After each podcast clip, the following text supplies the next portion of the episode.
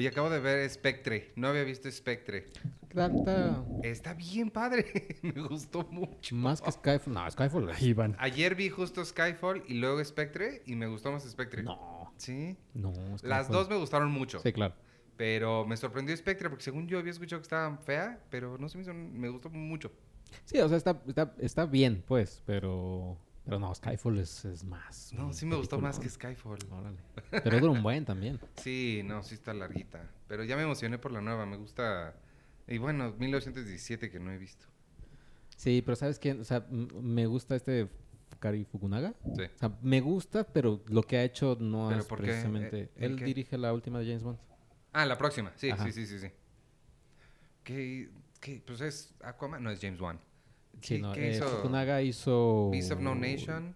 No, mm, ¿Iba a ser It? No, True Detective. True Detective, la True primera. No, la Y él iba a ser It. Y Sí. él iba a ser It. Y él hizo Sin Nombre también. Una, Ah, una- claro, con Paulina con Gaitán. Paulina Gaitán. Bueno, deja de mover cosas. Arturo. Que justo le decía a Iván que, espérame, es que quiero meter. Que nunca hubiera creído que alguien. O sea, Sin Nombre es una película mexicana. Sí. Y qué chistoso que el director después de eso hizo True Detective. Pues Y es que él no fue es, para ahí. no es mexicano. Ya están ajustados todos los micrófonos, todos tenemos audífonos. Sí, Sí. ya. Ya estamos. Bienvenidos al podcast de Cine Premier número 210. Mm. Es la segunda vez que estamos estrenando bases de los micrófonos. ¿Segunda vez que estamos estrenando? ¿Se puede decir eso? Eh, La segunda vez que usamos bases de los micrófonos. Entonces, a ver si no están los sonidos muy... Son bien delicados estos, mira. Todo suena.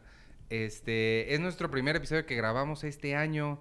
¿Cómo pasar un año nuevo? ¿Cómo lo está tratado el año? Preséntense, salúdense. Muy bien. Hola. Yo, soy eh, Penny Oliva y me van a escuchar un poco ronca esta, en esta emisión. Es la flema sexy, como diría Phoebe. Hola, yo soy, hola, yo soy Penny Oliva.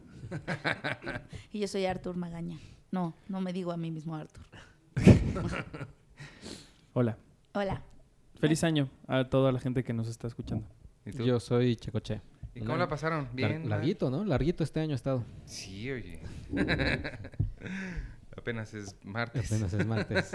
No, apenas es, es jueves. Es, Es jueves. día 2. Es que parece que es.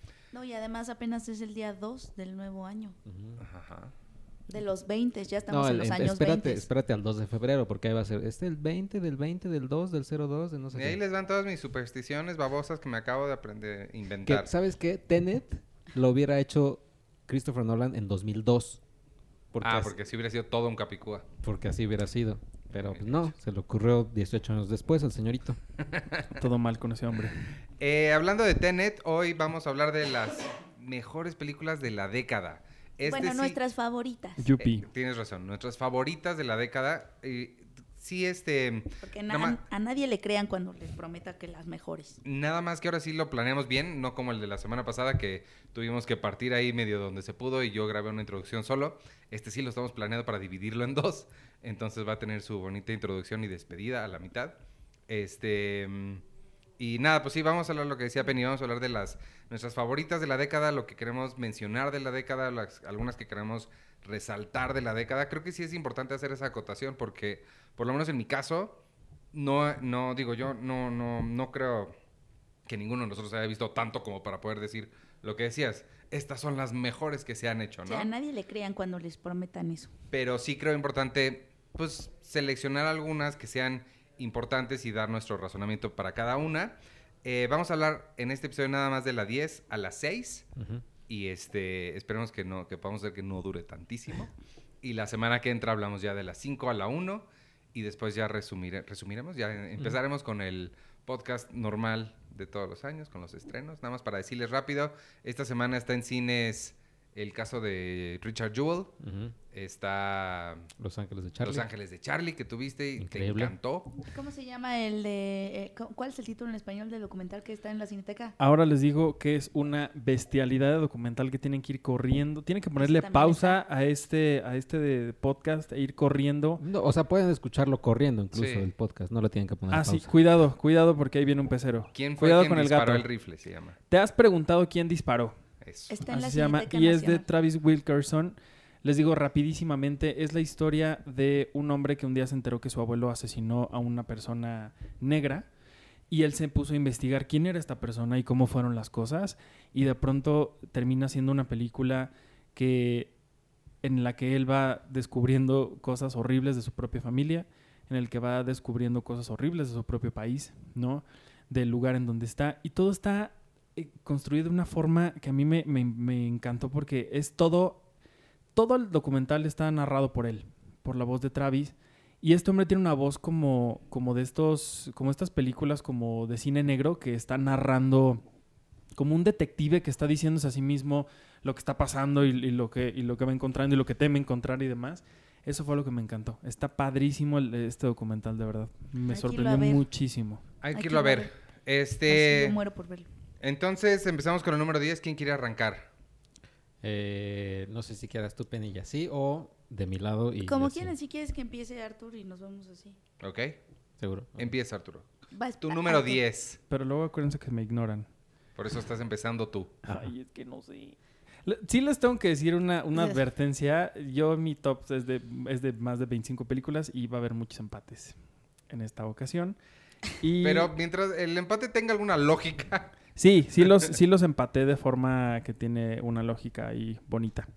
Este, mm, voy a empezar con, con dos documentales eh, que tienen que ver con justo el amor al cine y todo lo que, lo que conlleva a que la gente se dedique a esto. Por un lado está el documental de Hitchcock Truffaut, que fue una, una sí, recopilación de justo de todo lo que ha hecho este libro para inspirar a tantísimos cineastas y cinéfilos desde que se creó este libro y estas conversaciones entre dos grandes del cine como Hitchcock y como Truffaut.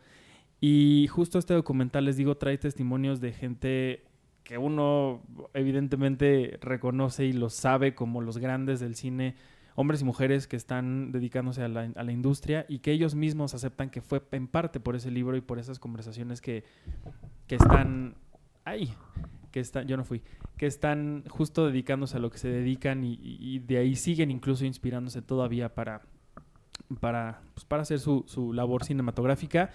Eh, leer ese libro es un placer, escuchar las conversaciones de ellos, la voz de Hitchcock, la voz de Truffaut, que bueno, que las conocemos bien, eh, escuchar estas conversaciones entre ambos es, es bastante, bastante padre, muy, muy bonito. Y por otro lado, el otro empate que tengo por ahí es el documental de Life Itself, Ah. de, de este, de Ebert. este hombre gran, grandísimo crítico, Roger Ebert. Y he de confesar que yo lo vi, eh, no, vaya, yo sabía quién era él, porque creo que muchos de los cinéfilos sabemos quién es, aunque no lo hayamos leído nunca.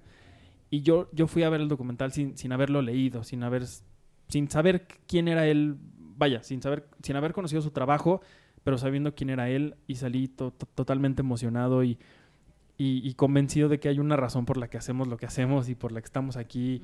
Y, y justo la vida de él, que, que también es muy, muy bonita, es, eh, el, el sueño de todos nosotros de vivir del cine, de hablar de cine, de, de ser una persona eh, que tiene una importancia a la hora de decir, vean esto, no vean esto. Roger Ebert ganó un, fue el primer crítico en ganarse un Pulitzer por hacer crítica de cine. Y a mí me pasó a mí siempre que, bueno, me acuerdo, cuando pienso en esta memoria me acuerdo mucho de ti, Arthur, porque eh, es el tipo de cosa que tú te emocionarías por ver. Cuando fui a Chicago, vi el edificio del Chicago Sun, del, del, del Chicago Tribune y me emocioné porque sabía que ahí trabajaba Roger Ebert.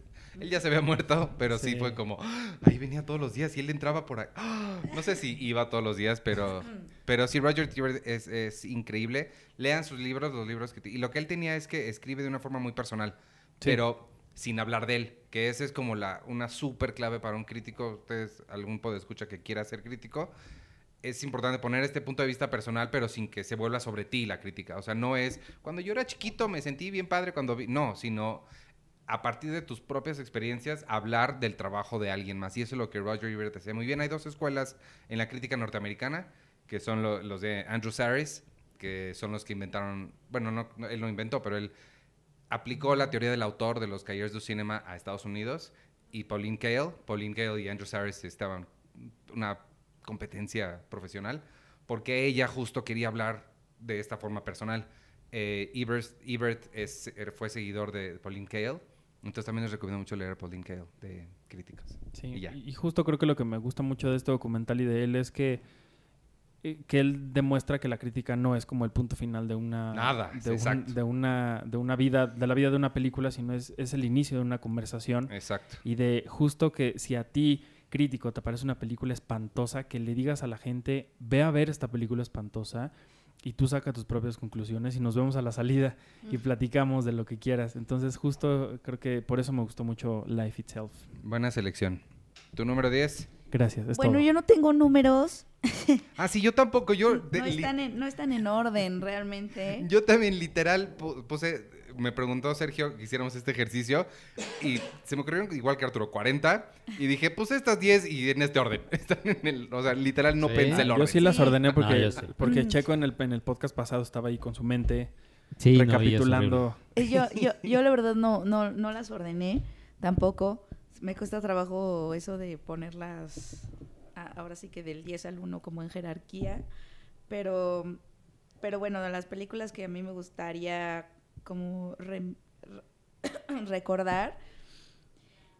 eh, bueno, una sí es Burning Ok. de Lee Chang-dong, pero ya hablé como de ella en el top del en el top. Me parece que sí hablé de ella, ¿no? Sí, ¿O no porque hablé tú de- creíste que era de este año. Es de este año, se estrenó, digo, y es que también me pasa que, que pongo muchas que son recientes porque también las, las tengo como muy presentes en como emocionalmente. Sí. Entonces había muchas que seguramente a principios de la década que de las cuales no no me acordé, como que sí tienes que ver un listado porque no estás segura si es 2009, 2010, 2011. Pero pero bueno, esa es la es la película de Lee Chang-dong que se estrenó en México este año y que me gusta mucho porque y me gusta mucho hablar de ella porque sí siento que ahorita todo el mundo obviamente es que Parasite es una joya que sí lo es no pero no fue la única película joya que se estrenó que venía del- de, de- de Corea del Sur coreana este año.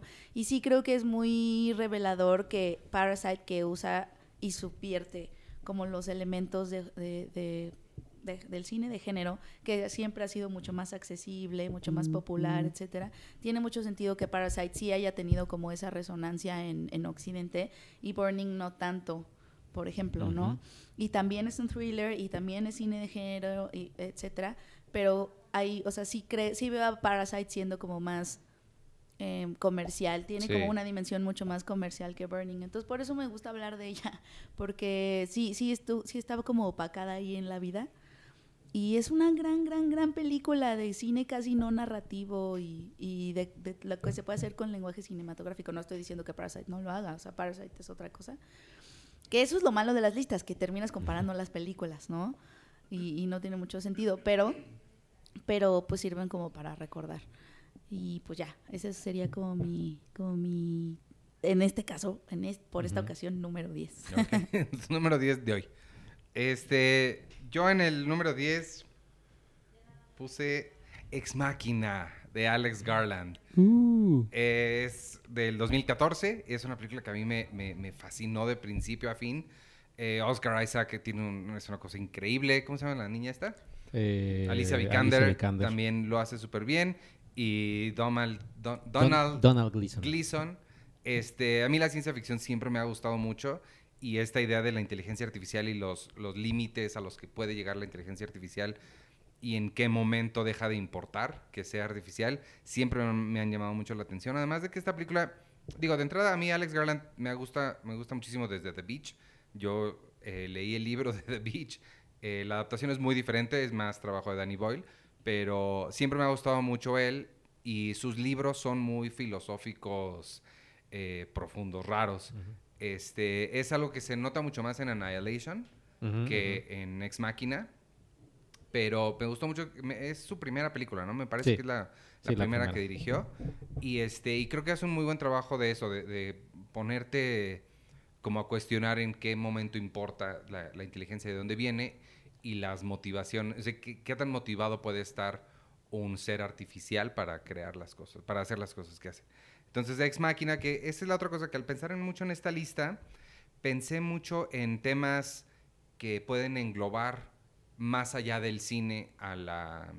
que, que- que están englobando cosas más allá del cine. Creo que Ex Máquina... como varias de otras en, la, en, en mi lista, hablan de cosas más allá de, o sea, más allá de ser un- una película con un buen uso de, de lenguaje narrativo, de lo que sea, habla de temas mayores, de preguntas que nos estamos haciendo ya en esta década y que nos vamos a continuar haciendo en las décadas por venir. Creo que el tema de la inteligencia artificial y de los límites, y quizá límites que nosotros mismos nos deberíamos estar poniendo, esta pregunta de sabíamos que podíamos, pero nunca nos pusimos a preguntar si debíamos. Este, y creo que, creo que se- son, son cosas muy, muy relevantes para...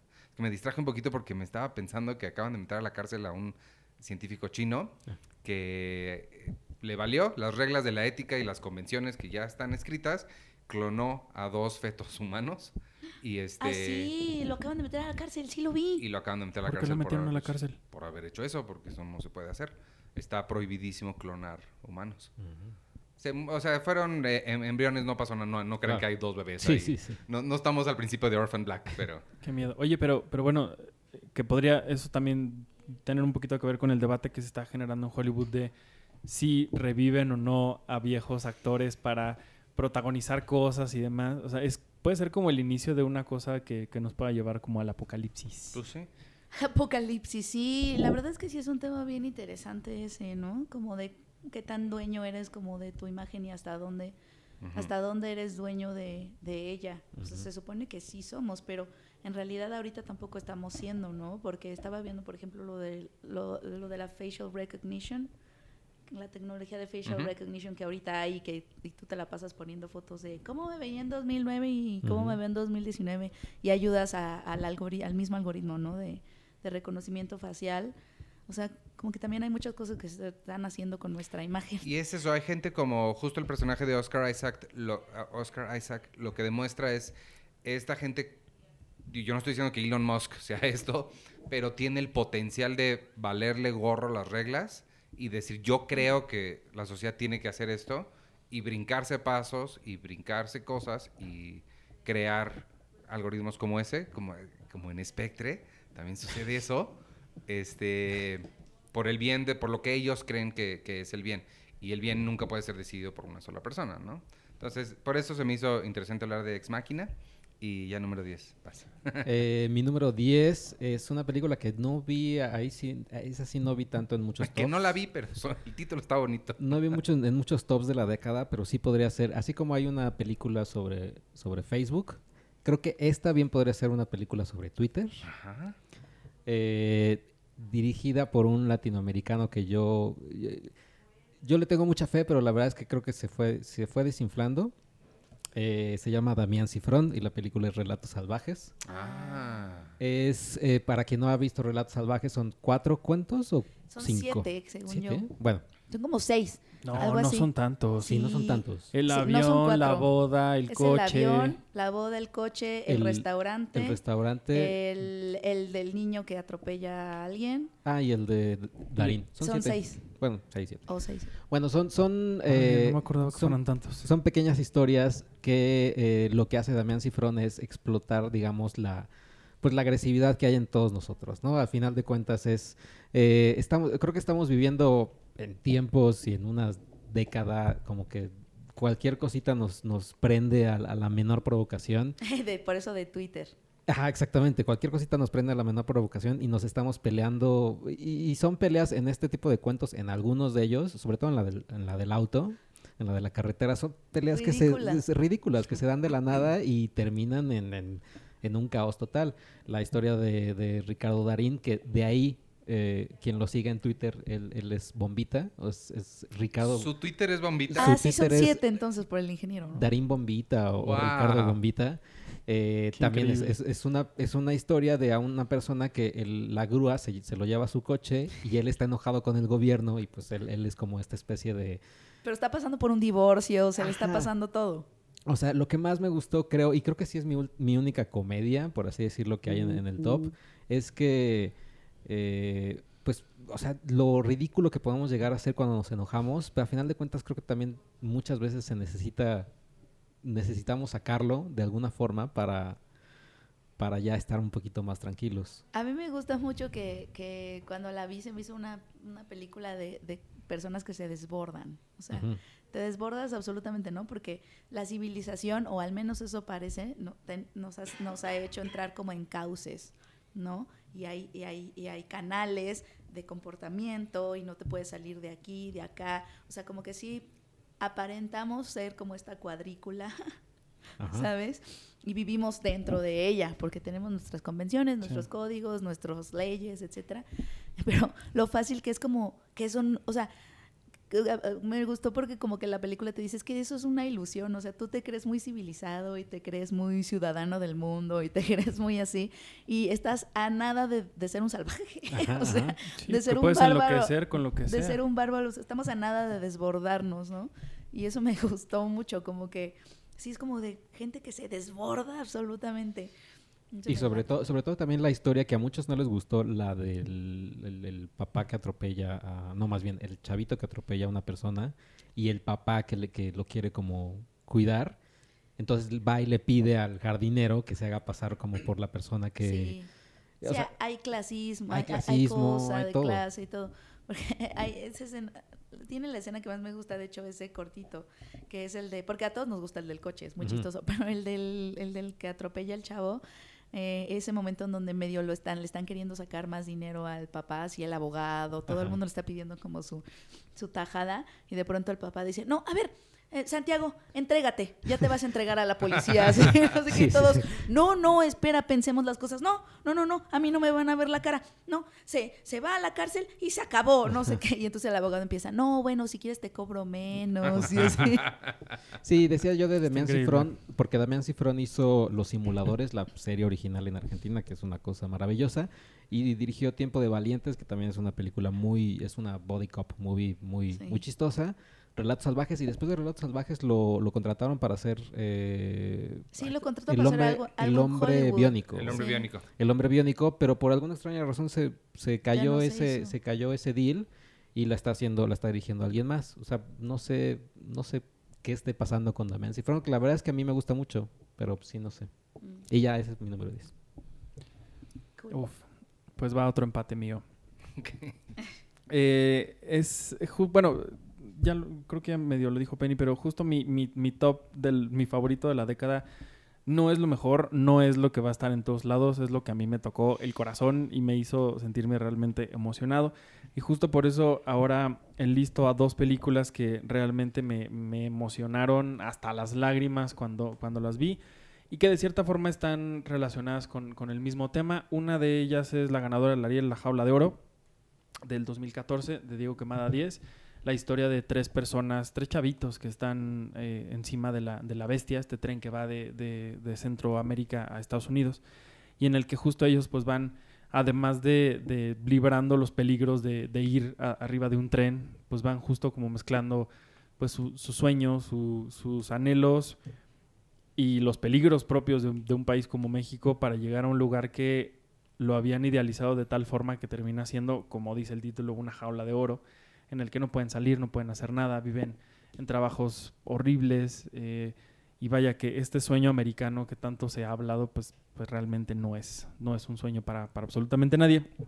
Y el otro podría ser como el lado contrario de lo que sucede eh, en este tipo de historias y es la gente que se toca el corazón y ayuda a estas personas que van encima de, de- de este tren. Y por ahí vi un documental en 2014 que se llama Llévate mis amores, que es de Arturo González Villaseñor, que justo habla de, las, de las, las, patronas de, Veracruz, que son estas mujeres que sin tener dinero, sin tener recursos, apoyo, nada, hacen sus cazuelas de arroz, hacen sus tortas, hacen su, su itacate y se los avientan a, a estas personas que, que literalmente les estiran la mano eh, para, pues uno, agradecerles y dos, para comer algo después de días de haber estado en, en este viaje.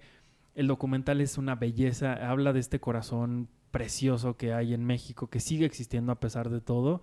Y por otro lado, la jaula de oro es también este corazón de la gente que, que vive tan aterrada y vive tan llena de miedo y de, y de, y de, de tanto peligro y de pocas esperanzas que, que literalmente los arrastran y los empujan a, a- a tomar este tipo de viajes. Son, son dos películas distintas, pero ocurridas, ocurridas casi casi en el mismo en el mismo contexto y creo que ambas valen muchísimo la pena. ¿Sabes si están ¿O dónde están disponibles para verse? ¿Sabes? Si La Jaula de Oro está en, en, en Fil- no, no, no, en, en Amazon Prime y me parece que Llévate mis amores está en Filmin Latino.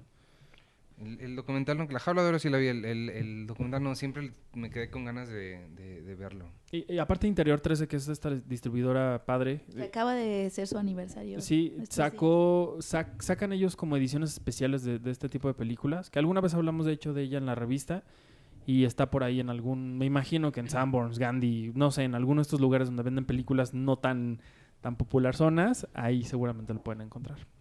Sí, qué buena, buena Estás selección. haciendo bien tus parejas de baile. Arturo. Gracias. Uy, espérense a las demás. Tú, tu número 9. Este, Bueno, la que es la, la que escojo para la número 9. ¿Quieres que te baje el micrófono tantito? ah, pues según yo ya lo había bajado. Permítame. No, pero eh, nada más hazle así. o sea, Ah, ah, ya está, sí. Este, sí, bueno, otra película que a mí me gustó mucho en esta década y que también me dejó pensando mucho, sobre todo en cómo se representan ciertas cosas y en temas de narrativa, es eh, Verano de 1993 de Carla Simón.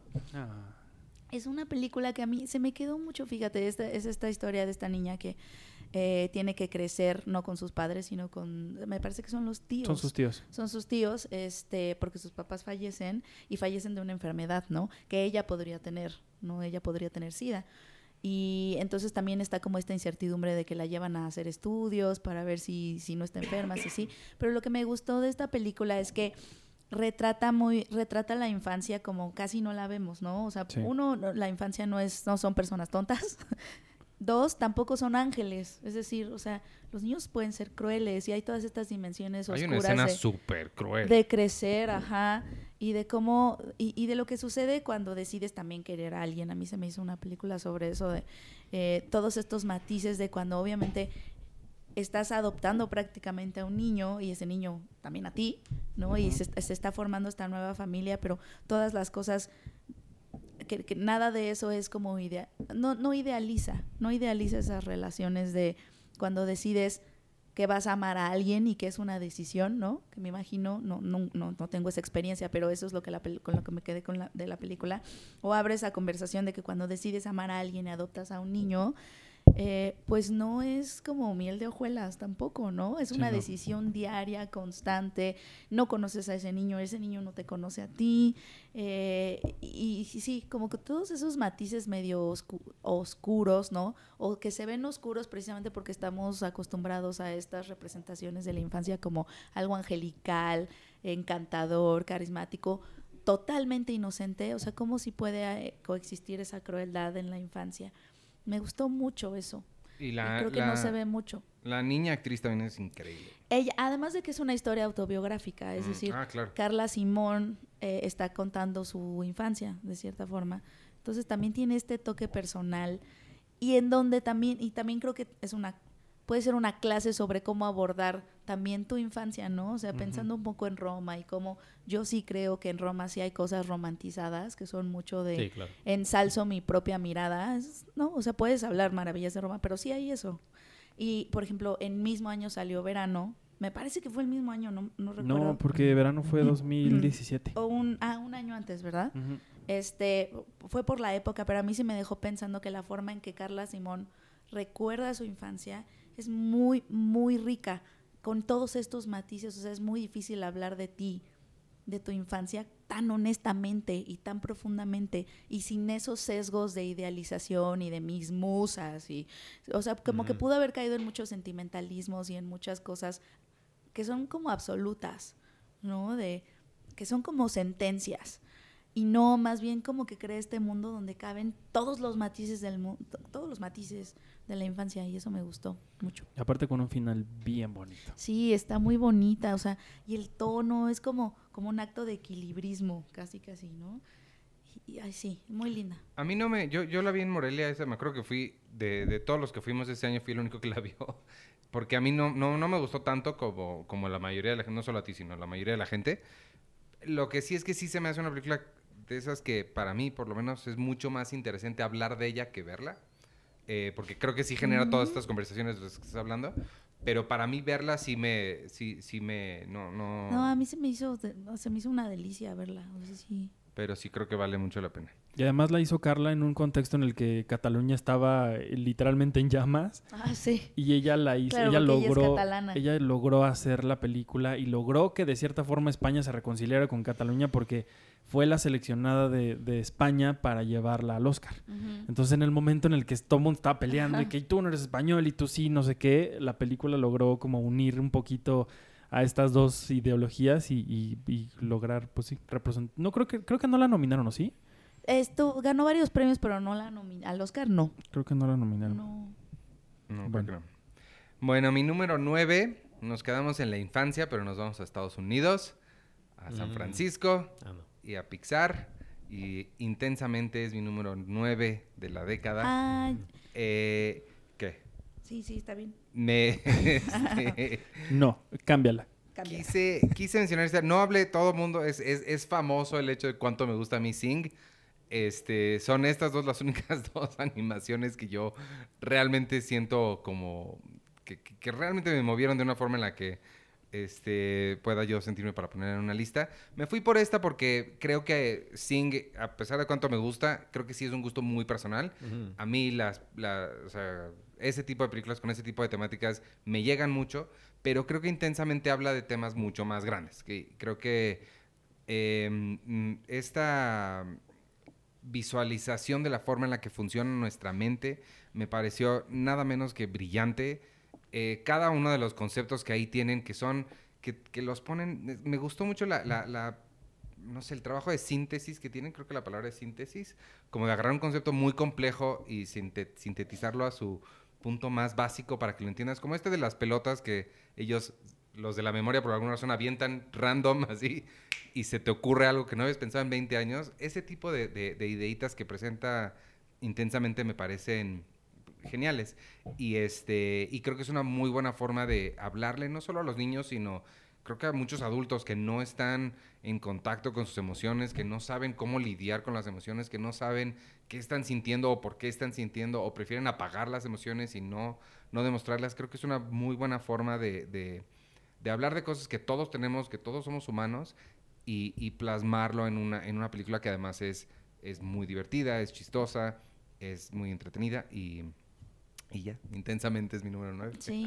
Está A mí, padre. a mí de intensamente lo que me gustó ju- justo es que, eh, bueno, no sé si a ustedes les pasó, o esto es muy, ahora sí que ya hablar de cosas personales, pero, o sea, de chica, en mi casa, o al menos en mi casa, era como, no estés triste, Mm. ¿sabes? O sea, como Mm. que los sentimientos que son sentimientos y que no deberían de tener ninguna connotación porque simplemente son negativa, este, en mi casa tenían algún, algunos tenían una connotación negativa, como el enojo, como la tristeza, ¿no? Ser medio taciturno incluso, o sea, como que sí tenían algo de negativo.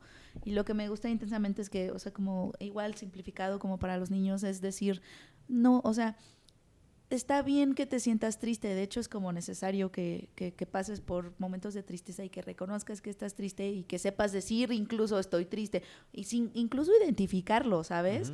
Porque si no lo evades o lo reprimes, etcétera, y a mí eso se me hizo muy, como muy, muy para nuestros tiempos, en donde sí hay mucha, es que yo, que mi mamá trabaja en una primaria, entonces luego me cuenta cada cosa de las, de la, eneja- la- lo enajenados que están los niños de sus propios sentimientos, porque sus propios papás están enajenados de sus propios sentimientos, porque nadie es introspectivo, o sea, es como de, ay, me siento mal y le das el iPad y entonces ya se distrae haciendo con su dedito hacia arriba y entonces ya tu cabeza se distrae de tu ansiedad, de tus sentimientos, en lugar de como decir, me siento ansioso, me siento triste, voy a esperar a que pase o, o asumirlo, ¿no? Y eso me gustó.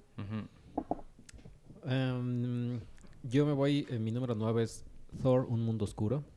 Claro que no. Eh, no, mi número 9 es... Qué horror. eh, no sé si vaya a salir después de esta... esta- en- creo que tú la tienes, Iván, no sé. Spider-Man Into the Spider-Verse. Eh, de Yo no la tengo. Bob Perchietti, Peter Ramsey y Rodney Rothman, pero básicamente es la película de este, Phil Lord, Phil Lord y y Chris Miller. Eh, esta dupla de, de directores que No sé si antes de 21 Jump Street hicieron algo. Ah, no, hicieron lluvia de hamburguesas. Lluvia de hamburguesas, sí, la que y, llega. y Que ya, está ¿no? padre. Está- Lluvia de hamburguesas a mí me sorprendió Es bien bonita. La y verdad- justo tiene algo como lo que tú decías. Esta, esta parte de, de, Pues también la puedes cagar, ¿eh? Y también puedes Sí. enmendar tus errores. Y, y los papás también expresan sus, sus sentimientos, ¿eh? El papá La- que no expresa nada. La verdad es que es que esta dupla eh, creo que fue igual lluvia de hamburguesas es de, esta- de la década pasada, ¿no? Creo que sí. O sea, eh, como que salieron de pues no de la nada, pero sí sorprendieron con esa película. Luego 21 Jump Street, que es una cosa increíble. Eh, 22 Jump Street, Lego. Lego Movie. Sí, eh, Lluvia de hamburguesas de 2009. 2000 ah, bueno. Y, Y luego y se pelearon con Kathleen Kennedy. luego iban a hacer Solo, que seguramente hubiera sido una película Sí. increíble, la de Han Solo. Pero entregaron esta película, ellos no la dirigieron, pero sí fueron, estuvieron a cargo de ella. eh, un Spider-Man que, bueno, a Sony más que lo salvó y más que está encantado con, con- con su personaje, que es una película que se burla incluso de los Spider-Man que han salido a lo largo de, estos años, o más que nada el del de Sam Raimi, el de Tobey Maguire, y con una animación que está... Ellos también fueron de, de Lego Batman. Sí. De- Lego Batman Ah, no, no. Batman, no sé. Ellos fueron los que empezaron las de Lego. O sea, la gran Pero no tuvieron Lego. nada que ver con Lego Batman. No. Que también Lego yo Batman creo es que una la, joya, La ¿eh? producen. O sea, a final de cuentas la producen. Es que yo siento que, o sea, porque fíjate, son dos, han estado involucrados, si es que en Lego Batman, en dos películas, estarían involucrados en dos películas que están un poco basadas en cómics y en superhéroes, pero que justamente gracias a la animación pueden hacer cosas que están mucho más cercano a la esencia de esos personajes que las que se han hecho en live action. O sea, yo sí creo que, y de hecho, qué bueno que la pusiste porque yo, yo estaba pensando en hablar de ella. Yo sí, yo sí creo que Spider-Man Into the Spider-Verse sí es la mejor película de superhéroes de la década. Sí, la verdad es que está... eh, creo que sí es la Sí, única. yo de- también, de- sí. Totalmente. Es la única de mi top. Ah, bueno, no hay otra de superhéroes, entre comillas, pero más adelante. Pero sí, y además también lo que estaba viendo la otra vez es que la animación incluso está tan detallada en el sentido de que hay un momento donde cuando está este Peter Morales, Peter Morales, No, no es Peter. no es este Miles. Miles, Miles. Morales, Miles Morales. Peter Parker es otro. está Miles Morales con Peter Parker, ellos están ellos están como le está enseñando cómo columpiarse. La animación de Peter Parker de Spider-Man normal está hecha a creo que 60 cuadros por, por segundo. La animación de Miles Morales está hecha a menos cuadros para que tú lo veas más lento. O bueno, no lo veas porque tu, tu ojo igual y no lo va a captar a la primera, pero para que se vea más torpe Miles Morales que Peter. Parker cuando se están columpiando. Y eso es todo durante casi toda la película. Wow. O sea, la verdad es que sí le echaron una... Es una Sí. cosa... Película donde hay mu- hubo muchos mexicanos, chavitos mexicanos trabajando en la animación. No, él estuvo ganadora del Oscar. Y ganadora del Oscar. del Oscar. Y que a mí me, ima- me imagino Kathleen Kennedy sí se ha de verdad. No, o sea, de haber cagado. O sea, no había, no hay otra forma de decirlo. Fue, fue como de ¿qué, qué Que- hicimos? Que viendo, que viendo yo creo que eh, la última de Star Wars, creo que yo creo que lo que querían hacer Chris, eh, Chris Miller y Phil, no, Lord, ajá. Phil Lord, es eh, romper todas esas, lo que Ryan Johnson, ¿no? Pero ellos más en, en términos visuales. Quizás iba a salir también la- las letreritas de Han Solo, pero luego se iban a, a- a- a romper. O sea, Sí. yo creo que ellos querían hacer un buen de cosas. Pues sí, Pero es que Sí. sé, ellos, ellos entienden el medio en el que están, en el que trabajan, o sea, que de verdad, eh, ahora, ahora vi que vi Star Wars y cómo todo te lo quieren explicar con diálogos y es como de, dude, es cine, o sea, ¿dónde está lo visual? ¿Dónde está el lenguaje cinematográfico, no? O sea, es como, y creo que Phil Lord, Lord y Chris Phil Lord y Miller. Chris Lord y, y- y Y Phil Miller este, lo tienen súper claro, lo que, lo, lo que quieren decir lo dicen a nivel visual. Y 21 Jump Street está cargada de Es- esos elementos visuales. Eso es lo que iba a decir, que está este ensayo famoso de analizando la comedia visual de Edgar Wright. Ajá. Creo que con ellos también se podría hacer algo perfecto, porque sí, justo en 21 Jump Street el 60% de los chistes son de trabajo de cámara, de visuales, de cómo, qué ves en qué momento. Pero aparte es una, una ironía muy, muy fina y muy necesaria, porque eh, ahorita que menciona Lego Batman, a mí lo que me encantó de Lego Batman es que realmente se burlaba de estos tantísimos años que ya llevamos de superhéroes. Oh, sí, yo puedo, no sé qué. Y de pronto ves a un, Batman cenando solo en su casa porque nadie lo quiere. Y luego ves la gran aventura Lego, que hasta incluso se burla de la gente cuando dice, ¿cuánto cuesta este café? Treinta y tantos dólares. ¡Wow! ¡Qué increíble! Y empiezan a cantar de lo increíble que es pagar un café carísimo. Es como esta ironía y esta, eh, pues sí, es, eh, eh, esto que de pronto sí necesitas en el mundo de decir, güey, eres un ridículo y esto realmente es lo que estás haciendo de, de mal. Eso fue lo que me gustó mucho de Sí, estas películas. totalmente. Y, to- y eso todo lo tiene Spider-Man. Es una gran película. Y pues ahí está mi número 9. Gracias por ponerla, Checo. Eso Sí. quiere decir que La- puede entrar otra a mi lista. Nada Sí, más yo para- también. Nada más para, para decir otra cosa que hicieron ellos que no lo mencionamos fue la serie The Last Man on Earth. Ah, claro. también sí, es, cierto, también es sí. de ellos y también es increíble. Y ya, continúa. ¿No tuvieron ellos algo que ver con Parks and Recreation? No que yo sepa. No hasta ¿O los sepa. estoy confundiendo? Yo creo que los estás confundiendo. Bueno, disculpen ustedes. bueno, yo sí tenía Spider-Man, tenía Lego Batman, tenía la gran aventura Lego. Entonces ahora me voy a ir por otro empate de estos increíbles que tengo. Y lo voy a mencionar de una vez porque creo que... eh, sí, creo que lo van a mencionar más adelante. Entonces me voy a saltar esa película. Disculpen ustedes. Y me voy a quedar en el mundo increíble del periodismo porque las películas de periodistas a mí me llegan al corazón. Las amo profundamente. Y esta es más una mención que, que- que tanto, que más que, un- que estar aquí en la lista. Es un documental que se llama El hombre que vio demasiado, de, de Trisha Sif. Mm. Es un documental que habla de, de un fotógrafo mexicano que se llama Enrique Metinides, que es básicamente responsable de tantísimos años de portadas sangrientas del metro, de la prensa, no me acuerdo qué eh, periódico es, creo que es el metro, o la prensa, no me acuerdo. Bueno, pero algunas de estas portadas que uno siempre ve de, Alarma. Ajá, como de estos de, de nota roja, de, de un hombre acuchillado. eh, Vaya, todas estas cosas espantosas que uno ve diario en, los, en estos periódicos de nota roja. Quien fue responsable de esas fotos por muchos años fue Enrique Metinides. Y esta es la historia de este hombre que más allá de disfrutar la sangre, la locura, el, el- el estar ahí, es un hombre que amaba su trabajo y que le encantaba tanto que no le importaba estar en este mundo y en este en este lugar tan, tan oscuro, tan peligroso, tan, tan complejo. Es una gran aproximación y un gran homenaje a, un hombre que creo que nunca había sido reconocido como, como lo que es, ¿no? Que es un gran fotógrafo y un gran fotoperiodista. Y eso tiene que ver mucho con Another Day of Life, que es una película de la que ya había hablado por aquí, que es básicamente mi película favorita de periodistas. Es una mezcla de rotoscopía, de animación, de, de cine documental, que te habla de... de es Ryszard Kapuczynski, Rizard. Ryszard Kapuczynski, este gran, este gran periodista polaco que se fue a Angola justamente porque él quería narrar lo que estaba pasando en Angola, porque nadie más le estaba importando Angola durante la Guerra Fría. Y él se fue y lo que empezó a retratar fue justo el corazón de la gente que estaba luchando porque nada más querían ser una cosa que era ser libres. Y esta película es un gran homenaje a él, es un gran homenaje al periodismo, a la gente valiente, a la gente que no le importa incluso arriesgar su vida para, para contar lo que, lo que se tiene que, que contar.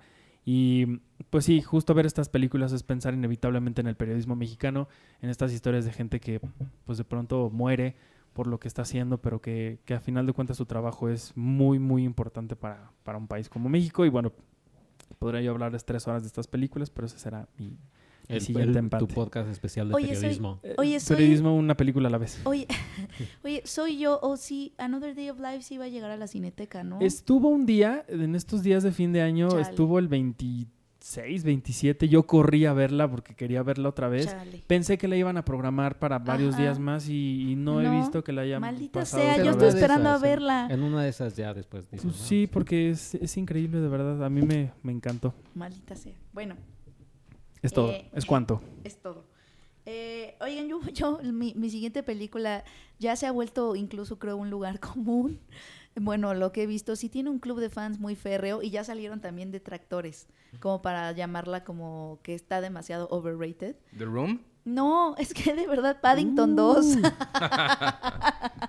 Ah, Paddington 2. Paddington 2 es muy padre. Sí. Y la razón por la que pienso en ella no es, no es porque piense que sea la mejor película de, de la historia del cine, o, o incluso de la década, sino sí se para mí sí fue, sí, sí fue una película, pues un poco un pilar de su género de esta década. eh, y, y, y además, yo creo que es la mejor secuela que he visto en mucho tiempo. Y la acaban de sacar en Netflix. Y la acaban de sacar en Netflix. Netflix. y yo la necesito en Blu-ray ahí si quieren regalarme algo. Yo no he visto 2. ni la primera. Mira, que no hay la primera necesidad está- de ver la, la primera. está linda, o sea, la primera está linda, o sea, sí es una película familiar, bonita, inocente, es un oso este que podría ser muy ñoño porque es muy amable, demasiado amable y le gustan los sándwiches de mermelada y esa es como su su personalidad, entonces podría sonar increíblemente aburrido, increíblemente ñoño, pero es en la segunda en donde se vuelve lo más cool que has visto, o sea, tú quieres ser Paddington.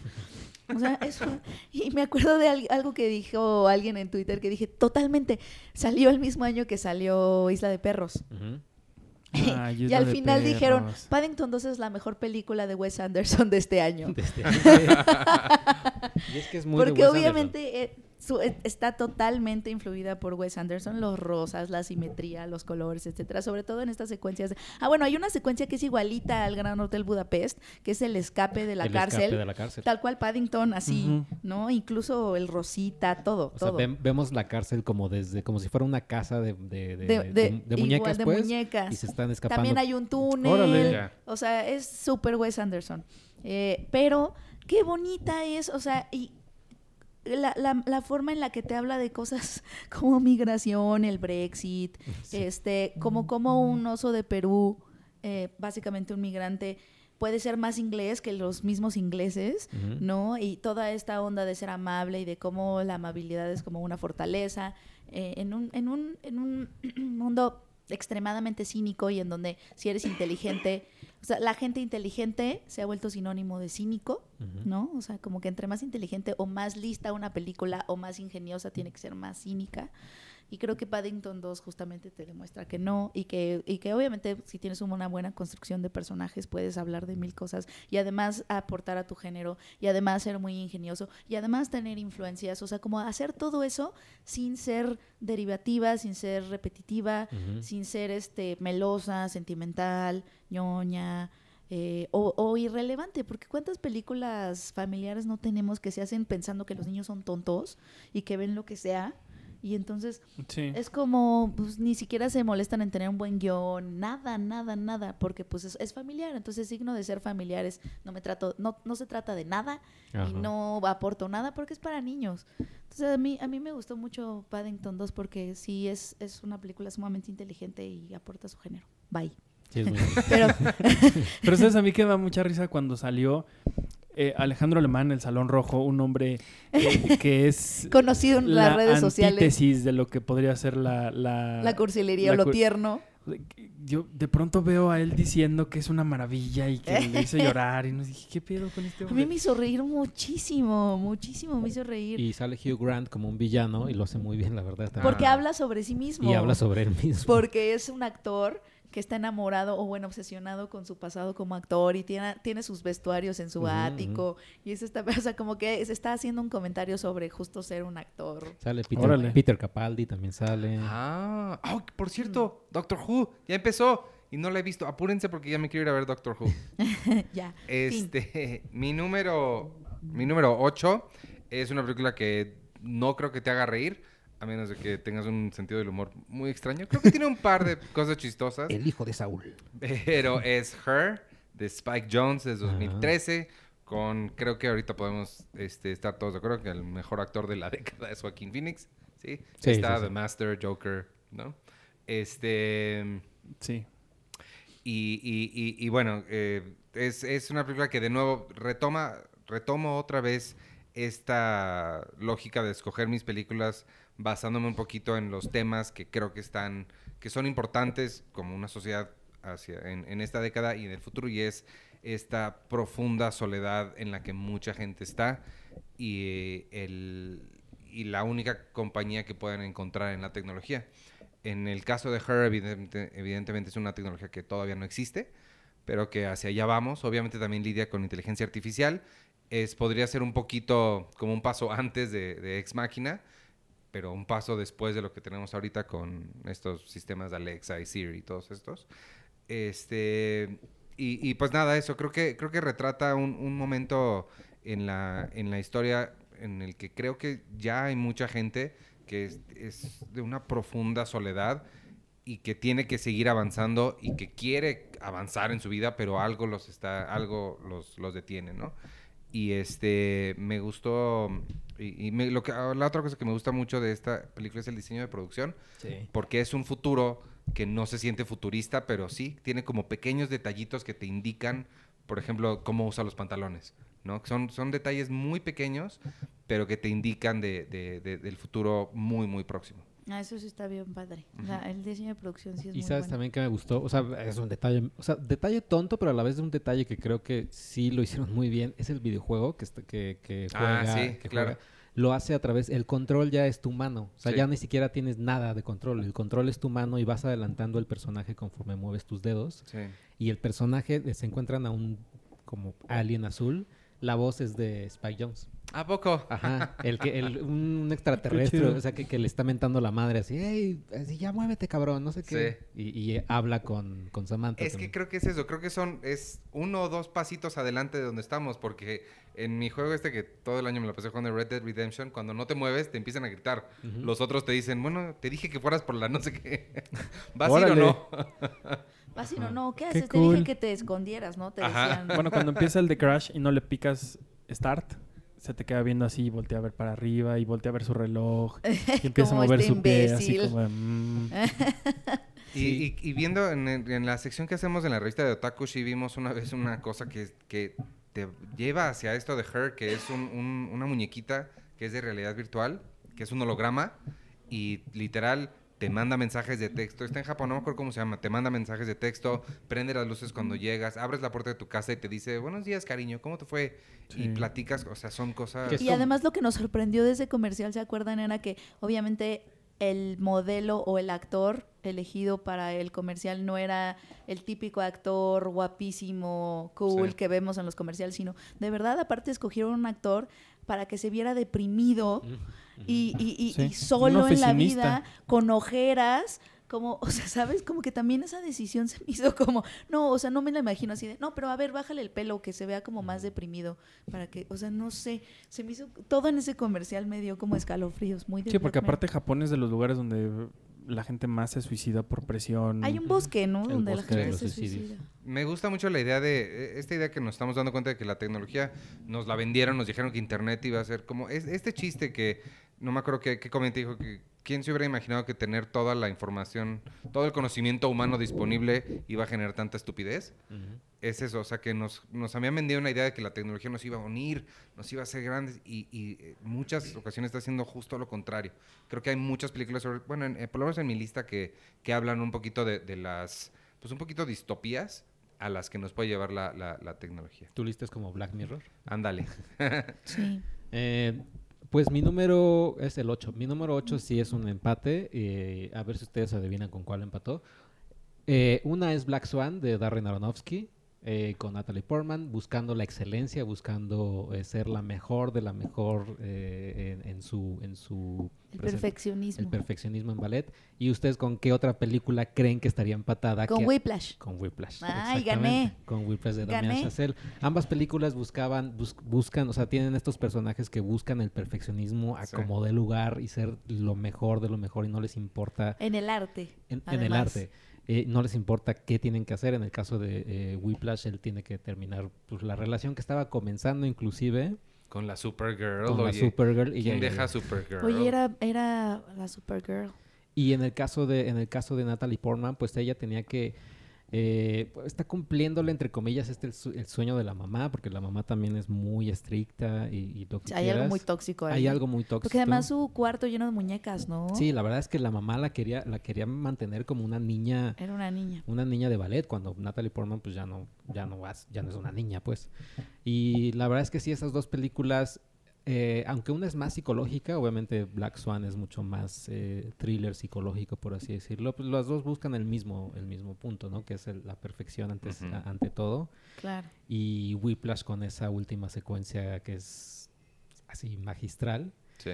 Eh, por eso, por eso me gustaron estas, estas dos películas. La verdad es que yo no soy muy, muy eh, yo no concuerdo mucho con la idea de que tienes que ser, o sea, vaya, sí tienes que ser el mejor, pero si igual y bájale dos rayitas a, a- a tu, a tu estrés, porque si no, sí te vas a... Yo no creo que uno tenga que ser el mejor. ¿Eh? Yo no creo que tengas que ser el mejor. Pues, Pero, pero bueno, en el arte, no sé, En el o, arte, o cuando sí. hay estas pasiones, pues sí, hay como mucho perfeccionismo, perfeccionismo. O sea, es que yo, yo puedo entender los impulsos de, porque a, a mí me pasa, o sea, que, me, que, que, que si necesitas que las cosas sean un poco perfectas, o sea, por ejemplo, que no haya typos, ah, digo, es una tontería, digo, el- ella estaba dando quién sabe cuántas piruetas, pero, y- o sea, como ese impulso de perfeccionismo, ¿cómo se relaciona con el arte? ¿Cómo al mismo tiempo mata el arte? Porque ves que ella tiene problemas, es perfecta como el, como el cisne blanco y no puede dominar el cisne negro, Sí, ¿no? porque el- su maestro todo el tiempo le está diciendo que para el cisne negro necesita más caos y más pasión y, que, y el cisne blanco es perfecta, es inocente, es pura, pero el cisne negro no. Y ves que al final pues termina como... Como si... Creo que hay algo también, me gusta mucho, este, mm, que estabas hablando de- Ah. del cisne negro, y de eso me vino a la mente que creo que en la película también hay algo como de, em, de infantilización. Ay, No, perdónenme. Resultando peor. De- de- como hay algo como de quedarte niña, o sea, como quedarte infa- la infantilización de las cosas, ¿no? Lo inocente, lo puro, bla, bla, bla. Y, y que, en el- que- que en el ballet pasa mucho, o sea, en el ballet Sí, el ballet tienes es que una de tener un cuerpo de tiene- niña. O sea, se- las mujeres están infantilizadas porque tienes que tener un cuerpo no tan... O sea, desde el físico, ¿sabes? No está bien visto que tengas un cuerpo voluptuoso. Las mismas maestras todo el tiempo están tratando de que te veas como un palito. O sea, como a- esta pureza, esta delicadeza, bla, bla, bla. Y al final, pues ella lo que hace es salirse de eso, se sale de eso y, y se convierte un poco en una mujer. Sí. Es muy extraño, ¿no? O sea, como que siento que también hay ese... Una mujer imperfecta y, y- y- y en este caso el cisne oscuro, ¿no? Sí, y que sale Winona Ryder como la una bailarina que ya no ya no está obviamente en sus mejores años y que es como el, el camino que puede tener Natalie Portman si no cambia de forma de ser. Y me gusta también como Aronofsky con El luchador, también creo que es del 2008 la película. Habla también de los sueños, pues, o sea, Black. Swan y, y El luchador hablan a final de cuentas que si es tu sueño ser un luchador y aunque te vayas a morir, pero te quieres morir en el ring, pues adelante, hazlo. Y, y por eso creo que Whiplash y, y ¿qué? ¿Cuál? Ah, Black Swan. este, sí, serían eh, el- eh, mi empate, porque al final de cuentas hablan de lo mismo. Y también Chazelle, pues ya Ya Chazelle está obsesionado con ese tema porque empezó con eh, escribiendo el guion de Gran Piano, que es de un pianista que tiene que tocar la melodía Es perfecta increíble. gran porque piano. está porque está amenazado Está de muerte. amenazado de muerte. Y- Entonces tiene esta Wood- cosa de perfección y de cómo, de cómo todos tenemos un francotirador por dentro. O sea, la gente perfeccionista tiene un francotirador este, por dentro que te está apuntando y te está diciendo, tiene que estar perfecto. y al final, la, Oye, gran pianos de esta década. ¿Sí? al final La La Land, pues, Tengo que hacer o sea, unas ella, anotaciones. o sea, ella consigue su, o sea, ella finalmente perfeccionó su, su como, como lo que fuera, etcétera. Sí. Y pues pierde, o sea, debe de haber un sacrificio para esa perfección Claro. con Sí, la sí. La Land. Y con First Man, pues es así, no tanto. Pues no, pues es que yo siento que para llegar a la luna tienes que ser poco menos que perfecto. O sea, Sí. o sea, pues, las cosas que tienen que hacer esos hombres, la precisión que tienen que tener Ujú. también son, o sea, sí son como, como, como bajo presión, como, como disciplinas bajo presión. Esa es como la, Sí. la Lo que tiene diferente a ¿cómo se First? Man es que no es sobre arte. Es la, la única Claro. que ha hecho que no es sobre no arte. sobre arte. sí. Ujú. Pues muy bien. Gracias por recordarme de gran, gran piano. Pues No la puedes poner ya, Artur. Ya Ya, la tienes puse. 50 mil. Ya la puse y no sé qué voy a hacer ahora, pero bueno, mi otro empate eh, que sigue, porque todos van a ser empates, yo creo, porque pues, es un chingo de películas.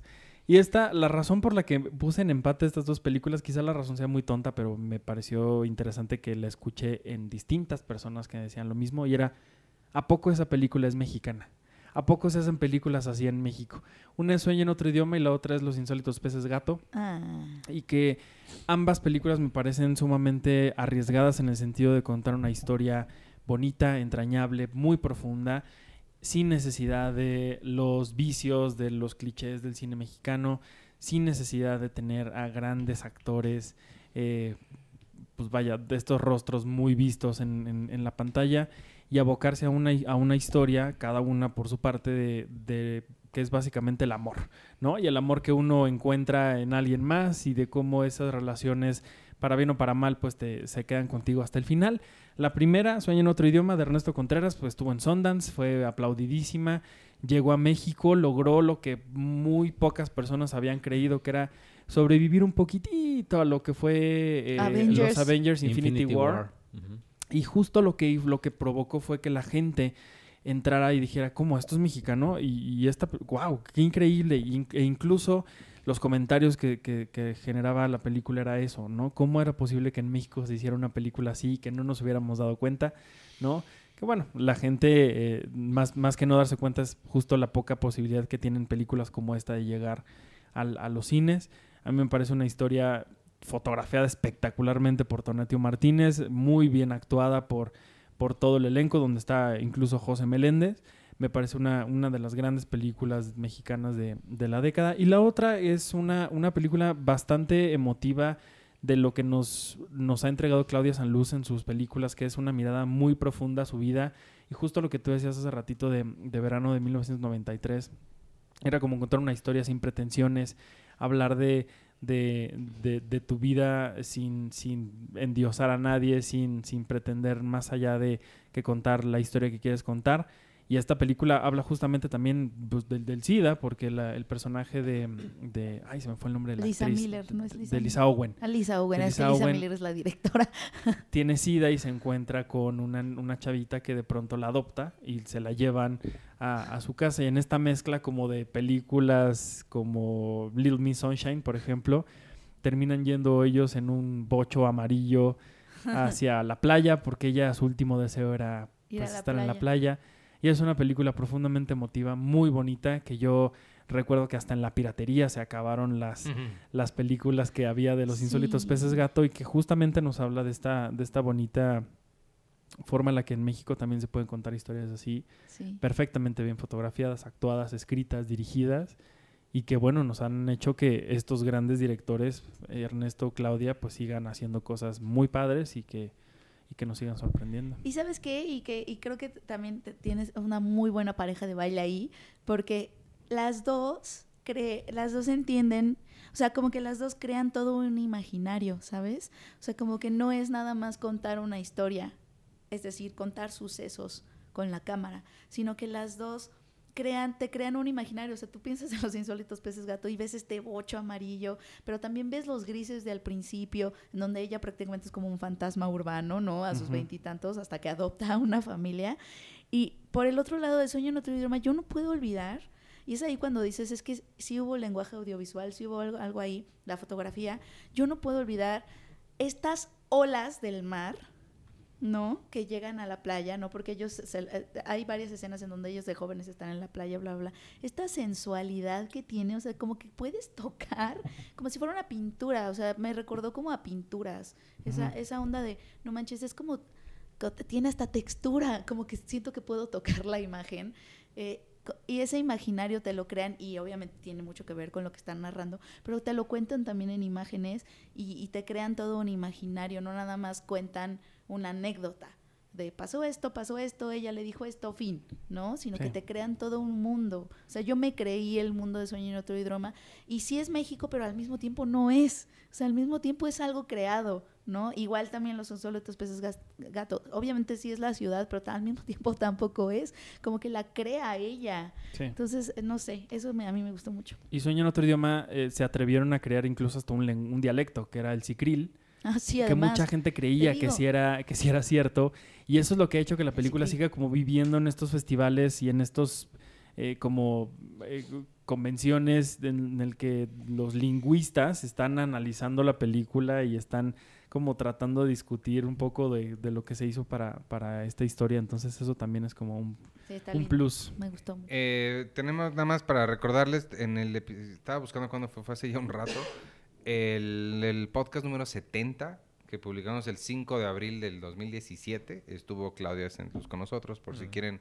Esa plática estuvo bien bonita, hasta, hasta se puso a llorar la muchacha. Sí, es que Claudia siempre es muy, es muy sensible. es muy sensible y es sumamente apasionada y entiendes justo por qué hace lo que hace. Ella tiene una película que, de una, se- un, perdón, una obra de teatro que ahorita no me acuerdo, se llama La Música, justo con Noé Hernández y eh, la protagonista de su nueva película, que ahorita no recuerdo el nombre, disculpen ustedes, Ana José algo. Y es como un marriage story, pero en teatro, en el que es una pareja que se encuentra después de años de que se divorció, nada más faltaba firmar el papel y justo se, se reencuentran para, para, su divorcio y ya es cuando les viene el, el, el, mar de la nostalgia de todo lo que pasaba. Y, justo me acuerdo de, ver a Claudia saliendo de, del estreno de la obra, pues la mujer también estaba así casi casi en lágrimas y diciendo, no, es que me quedó horrible, no sé qué. Yo, no manches, ¿cómo crees? Porque ella siempre, justo por su sensibilidad, siempre cree que todo lo que hace está horrible y hace películas como La Caja Vacía o Los Insólitos Peces Gato, entonces... Pues escuchen ese podcast que fue también cuando hablamos de Logan, por si quieren hablar de... Y Ernesto Contreras también estuvo aquí, ¿no? Sí, también habló de, de, todo eso. Pero en otro y ese no lo, no lo busque. ah, bueno. tu número 7. Eh, yo creo que va a ser La Bruja. Uh. Este, en donde conocimos a Anya Taylor-Joy. ¿Se acuerdan de La Bruja? Anya Taylor-Joy. Es una película que yo creo que a todos nos impactó de cierta forma en esta década.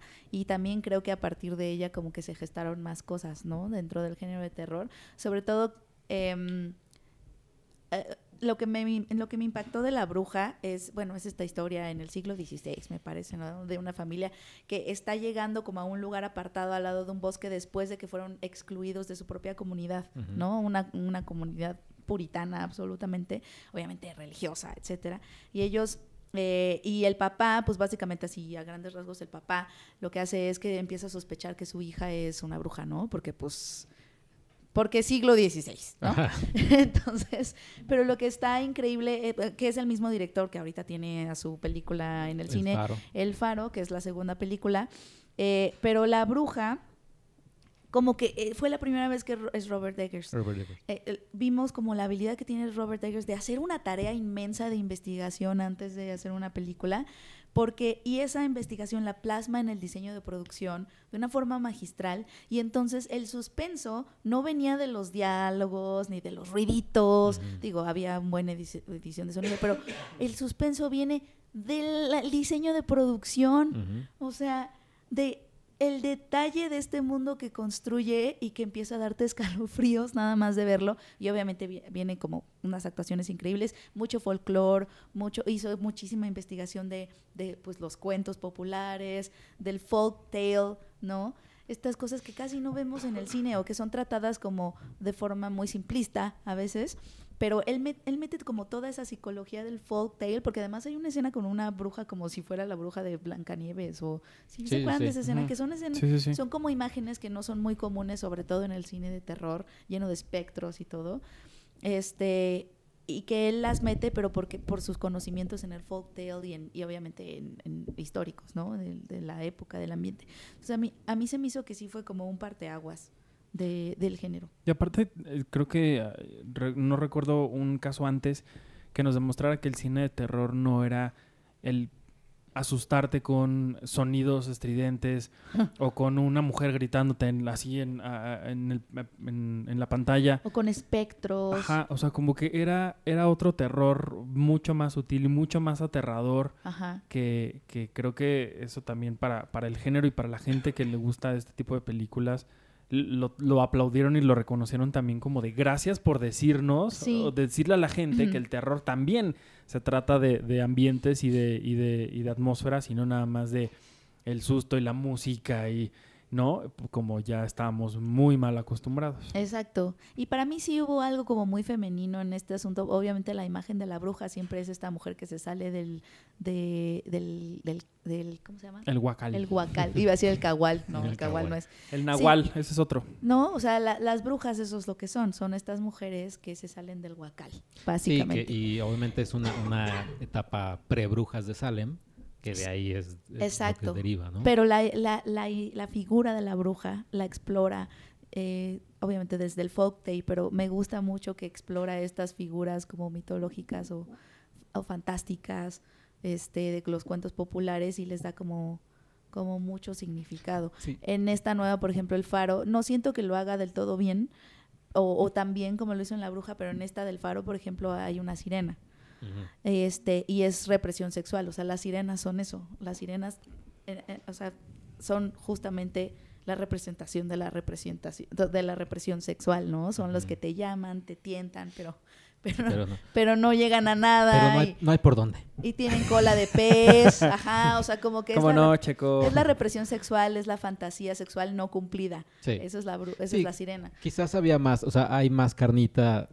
de dónde investigar y demás en La Bruja que en un Pensé faro, que ibas a pues. decir otra Exacto. cosa.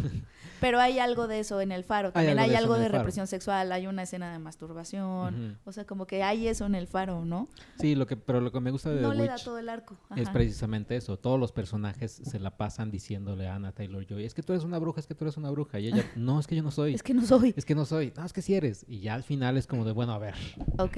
ya Ahí les va. Y además, la estrella de la La película estrella sale de la al película final. es Black Phillip. Black Phillip. Black Phillip. Que yo sí Que te promete que- vivir que deliciosamente. mi mente sí con- eh, confundía a Robert Eggers con Ari Aster por alguna razón. Pues, Porque, Es lo ti- que- porque están, porque están, tuvieron como sus debuts, o sea, porque sí Casi son dos voces nuevas o sangre nueva Eso- en el horror. Eso es lo que yo quería decir. Más que yo, a mí, este, más que unirla eh, The Witch con The Lighthouse, yo la, si fuera a hacer los empates de Arturo, la uniría con Midsommar.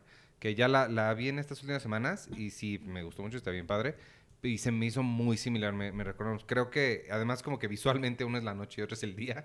Entonces creo que van muy de la mano en esta... Sí, eso es folk. Ajá, co- co- convertir estas folk tales en auténticos cuentos de terror. Y creo que el, el tono de ambas es muy similar. Este terror que viene que te, que, que te asusta como por dentro, como a los huesos, pero sin necesidad de ponerte brincos. Y, Sí.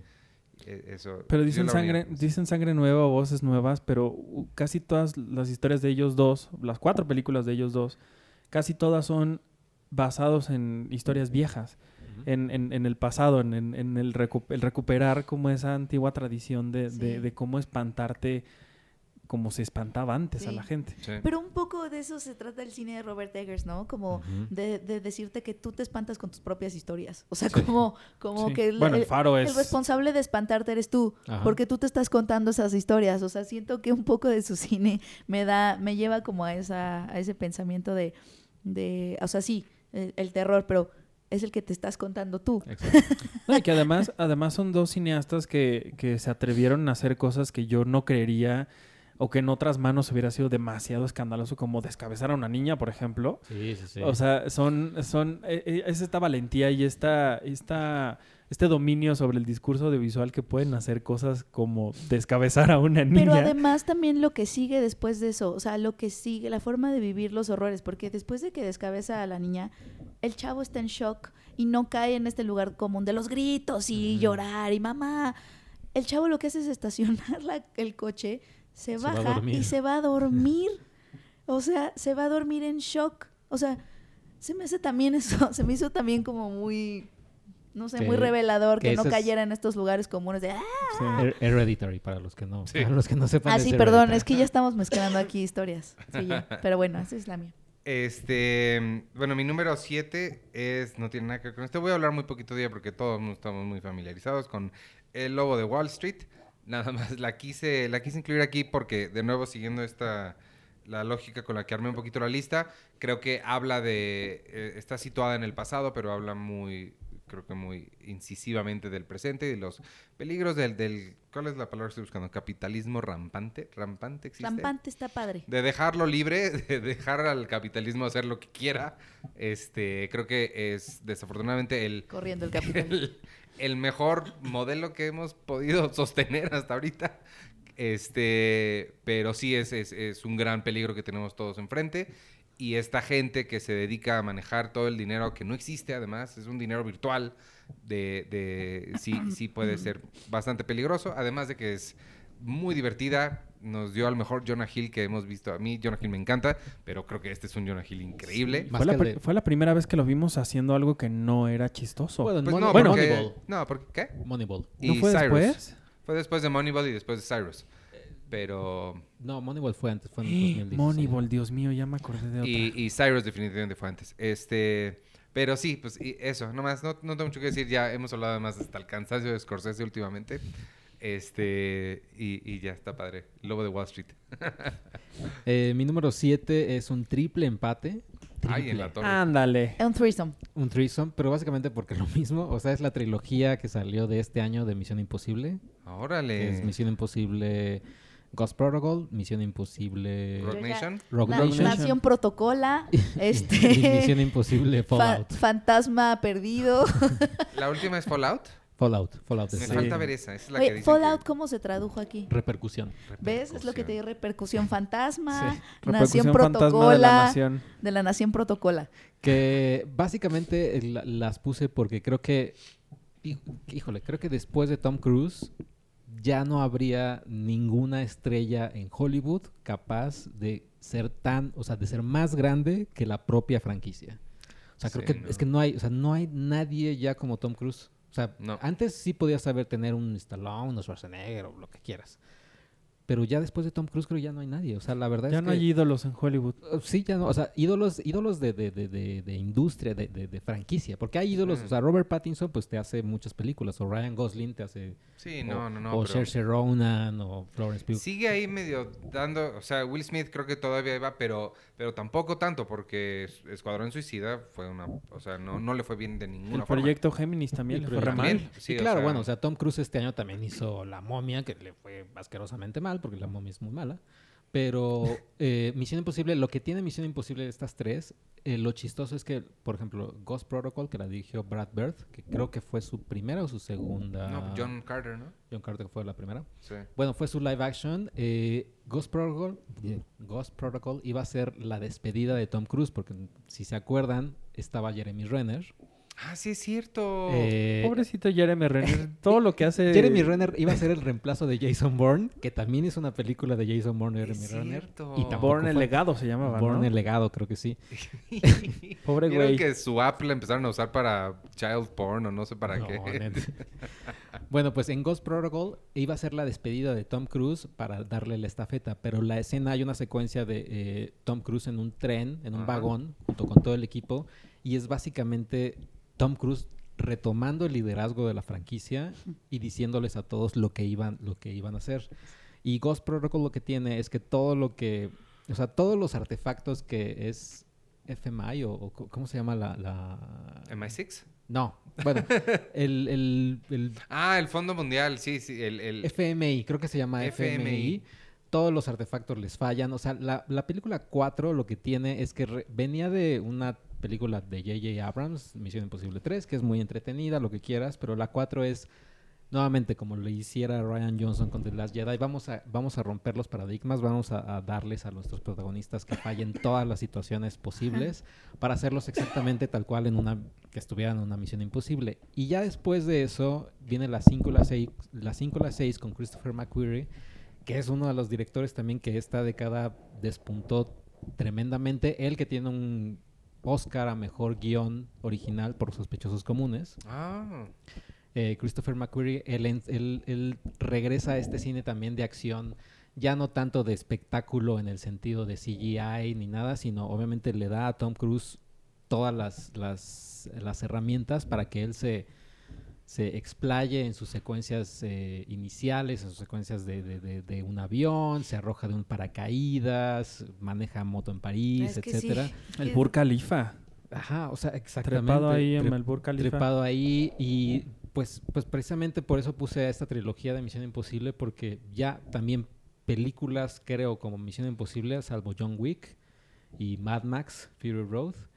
Eh, ya todo lo demás, obviamente vienen las de superhéroes, pero las de superhéroes son 80% CGI y se, se acabó. Sí. Y estas películas, pues ya no, o sea, vaya, creo que sí, después de Tom Cruise, pues pueden haber una o dos, tres películas de acción, pero pues ya no van a tener ese Star System de que solamente ya Cruise es el único que tiene. Sí. Sacaron un Sí. video de él, una parodia de él eh, postulándose para la presidencia de Estados Unidos en 2020 y justo era una mezcla de todas sus películas mientras él corría. O sea, era un actor que, que era hacía el papel de Tom Cruise y él corría así un chingo y de pronto pasaban todas las cosas que, que son ya icónicas de Tom Cruise y la gente hasta empezó a creer que era que era él. Pues en Estados Unidos todo el mundo puede ser presidente, ¿no? Y, y alguien dijo, pues yo sí votaría por él, a excepción de lo de la Sí, la cienciología. Pero yo no, yo no descartaría votar por él, porque justo la gente sí lo tiene idealizado como este héroe capaz de, de pues de reinventarse, de, de, de salir siempre adelante en estas misiones imposibles, literalmente.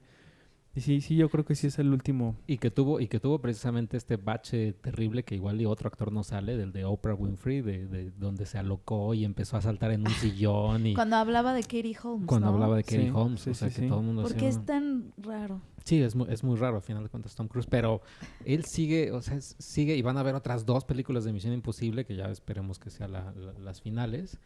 Y este año estrena Top Gun, escrita por Christopher McQuarrie y pues, a final de cuentas... Le cae bien Christopher McQuarrie, ¿no? ujú. Y esta repercusión, a mí, yo me quedé con muchas ganas de verla porque mucha gente la puso en las mejores del año. Eh, La verdad es que es muy buena. O sea, la verdad es que todas las tres, o sea, creo que la 4 y la 6 son mis favoritas. La 5 es como la transición, pero sí, o sea, to- esa trilogía cada vez es mejor. James Sí, Hunt. Es que es un, es un buen cine de Ethan acción. Hunt. Oye, entonces. Ethan Hunt. Sí, porque es James Bond. Este, es que te Jason. No, es. Jason Bourne. Es- oh, maldita sea. James Bond, Jason Bourne. Es James Bond. Y Jack James- Bauer. Sí, sé que es James Bond.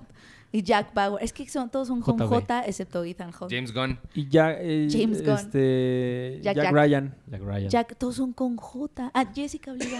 Jessica Oliva. Y por ser espía. Oye, eh, entonces, o sea, en esta década Jason Bourne o, o Ethan Hunt. No, Ethan Hunt. Ah, sí. Sí, sí. Pero tú amas a, a Jason, Jason Bourne. Pero fue más de la pasada. Sí, es Sí. más de la El pasada. otro día vi una entrevista en donde hasta Matt Damon se equivoca y dice James, James Bourne. James, James Bourne. Oye, pero sí, eh, esta última de, de Misión Imposible, muy chingona y todo. Pero esa secuencia del helicóptero durante dos horas y media, Ay, también sí la, la extendieron muchísimo. de, obviamente "Ya, sí, no mamen. Eh, recorren así, recorren creo que toda China en el helicóptero. Ajá, en un helicóptero que además va cayendo y cayendo y cayendo y cayendo y cayendo. Y tuvo su pie promocional, que lo en todos los talk shows ever habló de cómo se rompió el pie. Fue Sí. el pie promocional. Bueno, el pie y el bigote de, De Henry Cavill. de Henry Cavill. Vas, Arthur. Pues vas. Bueno, esta ya es mi última eh, este, participación, ¿verdad? Última de hoy. Jesucristo, superestrella. Bueno, voy a hacer otra trampa, porque pues ya. Y justo recopilando un poco lo que ya habían dicho, voy a juntar estas dos películas, que es Whiplash y Birdman, justo por, por esta, eh, esta pasión que uno lleva adentro que puede llevarse a la locura total. Eh, ambas películas tienen cosas que a mí en lo personal me sorprendieron demasiado. Eh, en alguna era eh, un hombre que apofeteaba a otro y le decía, hazlo bien, y hazlo bien, y otra vez, y otra vez, y otra vez, y otra vez. Y acá en Birdman tenemos de entrada a dos de los grandes talentos mexicanos que hay en el mundo, que es Iñárritu y, y Lubeski, haciendo lo que yo nunca había visto antes, la verdad, nunca había visto una película hecha con un, eh, a, partir, o más bien pretendiendo ser un plano secuencia. Eh, fue la primera vez que yo vi una película así y eso me sorprendió demasiado. Eh, pero por otro lado también era una historia que también te hablaba de esto de no lo estás haciendo bien y todo lo que estás haciendo, a pesar de que tú crees que lo estás haciendo bien, el mundo te está diciendo que lo estás haciendo mal y mal y cada vez más mm, peor y peor y peor y vas a terminar hundido en tu propio en tu propia ambición, en tus propios sueños, en las cosas que tú aspiras a hacer que ya no vas a hacer o que o que nunca vas a hacer.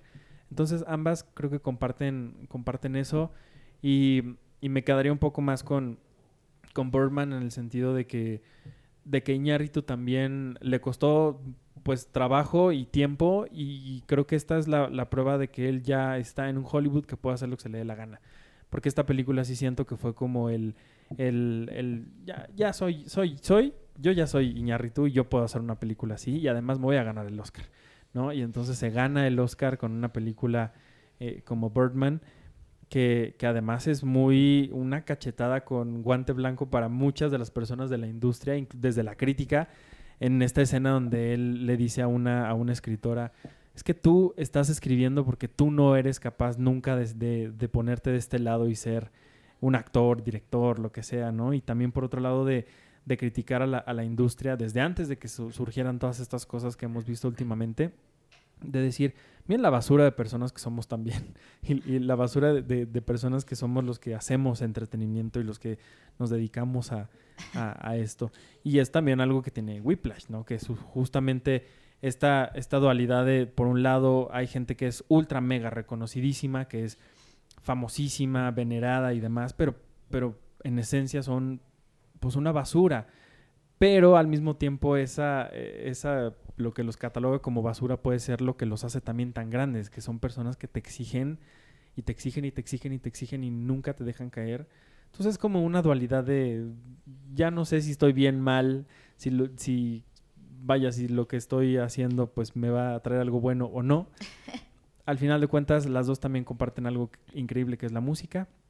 Por un lado, la batería de Whiplash, que es espectacular, y por otro lado, Antonio Sánchez haciendo un, un score tan increíble y tan pocas veces visto y escuchado más bien que hasta la Academia de Hollywood Sí. dijo, ay, no, pero esto no lo podemos nominar, pero, pero está padre, pero no. no sabemos qué es. Ajá, No sabemos sí. qué es. Y además yo tuve oportunidad de ver esta película musicalizada en vivo Ajá, por claro. Antonio Sánchez y es un espectáculo totalmente aparte. Entonces, pues sí, ese será mi, mi último empate de esta, De esta este- primera de parte. esta primera parte. Ah, eh, bueno, yo ahora quiero hablar de... eh, mm, sí, la verdad es que quiero hablar de Las Niñas Bien, de Alejandra Márquez Abella. Eh, conforme pasa el tiempo, de verdad, estamos hablando de una película, digo, reciente, obviamente, em, pero que está basada en uno, no sé si han leído Las Niñas Bien de Guadalupe Loaesa. Es un como conjunto de cuentitos o anécdotas, más bien como sueltas, de estas mujeres que durante, bueno, a final del sexenio de López Portillo, pues vivían en San Ángel y no toda esta vida como de la élite enajenada femenina de estas mujeres que eh, rezaban para que, o sea, iban a la iglesia para pedir que les devolvieran la banca y cosas así, ¿no? Y que hablaban de que su día era ir a comprar queso gruyere para... No, no sé si lo han leído, es no. muy chistoso. Yo nunca lo he leído. Pero fácilmente pudo haber sido, y esto ya lo he dicho varias veces, fácilmente pudo haber sido una cosa pues facilona, ¿sabes? De, de risas fáciles, sobre todo porque tenemos una, un cine mexicano mm, actual que sigue disfrutando la- las delicias de nosotros los nobles. Del poder. ¿No? No, o sea, que, que se construyó, o sea, nuestras comedias de, de, de clase, ¿no? Ajá. de ricos y pobres se construyeron sobre cosas sobre eh, actual, ¿no? Sí, el manda- moderno, el, el- manda el rico al contemporáneo, al pobre. este, se construyeron sobre nosotros los nobles, ¿no? Y se sigue haciendo y seguimos viendo a nosotros los nobles en casi todas las comedias, de- desde Mis Reyes a Godines, o sea, en todas las comedias que tienen que ver como de ricos, pobres, etcétera. Ahí están todavía los, nosotros los nobles y es este es la misma historia, siempre esos son estos son estos ricos ridículos, pero chistosos y encantadores al mismo tiempo que al final se redimen. Se redimen y encuentran, y un poco pa- pasa lo mismo. Ya hablaremos de, de Cindy la Regia, ¿no? Que hay esta misma historia de los ricos turisteando, Hijo, sí. turisteando como en estos ambientes como de fuera del agua. Son, son los peces fuera Los del agua. Porque están aburridos. Ajá. Y, y entonces al fin, pero al final son chistosos y, y te dan ternura, etcétera, y los redimes y todos nos terminamos riendo de, de- del clasismo. Eh, eso pasa, ¿no? Y siento, las niñas bien, si hubieran contratado a cualquier otra directora o a cualquier otra guionista, yo creo que hubiera caído en eso. Y sí se me hace un logro inmenso lo que hace Alejandra Márquez Abella, a quien contrataron para dirigir la película. Y, se fue por otro lado y nos muestra también personajes patéticos, porque sí son muy patéticos, ¿no? Pero es un patetismo que viene de algo profundamente doloroso. O sea, los, las entiendes porque estas mujeres eh, son mujeres que básicamente es el objetivo de la vida, o sea, o tu signo de estatus, eh, tienes estatus si sigues siendo una niña y hacen todo por ti y te pa- y, y- y- lo único que haces es como pasar la tarjeta ya no de tu papá ahora de tu esposo que básicamente pues, un poco es tu papá también. Son estas mujeres que son niñas toda la vida y que ser niñas es precisamente un signo de estatus y de, vi- y de gente bien.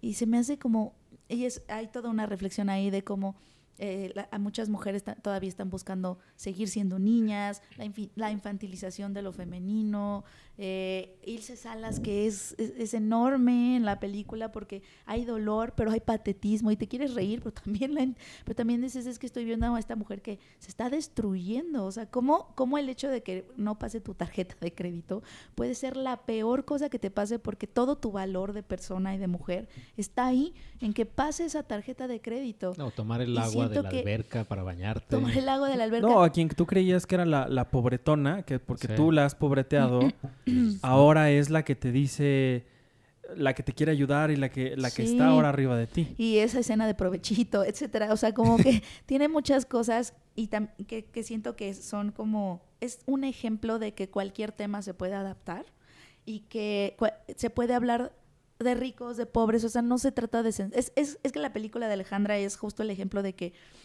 no es cuestión del tema, ¿no? Ahora que estuvo de que no, ya no hay que hablar de narcos, bla, bla. Es cuestión de dónde pones el ojo.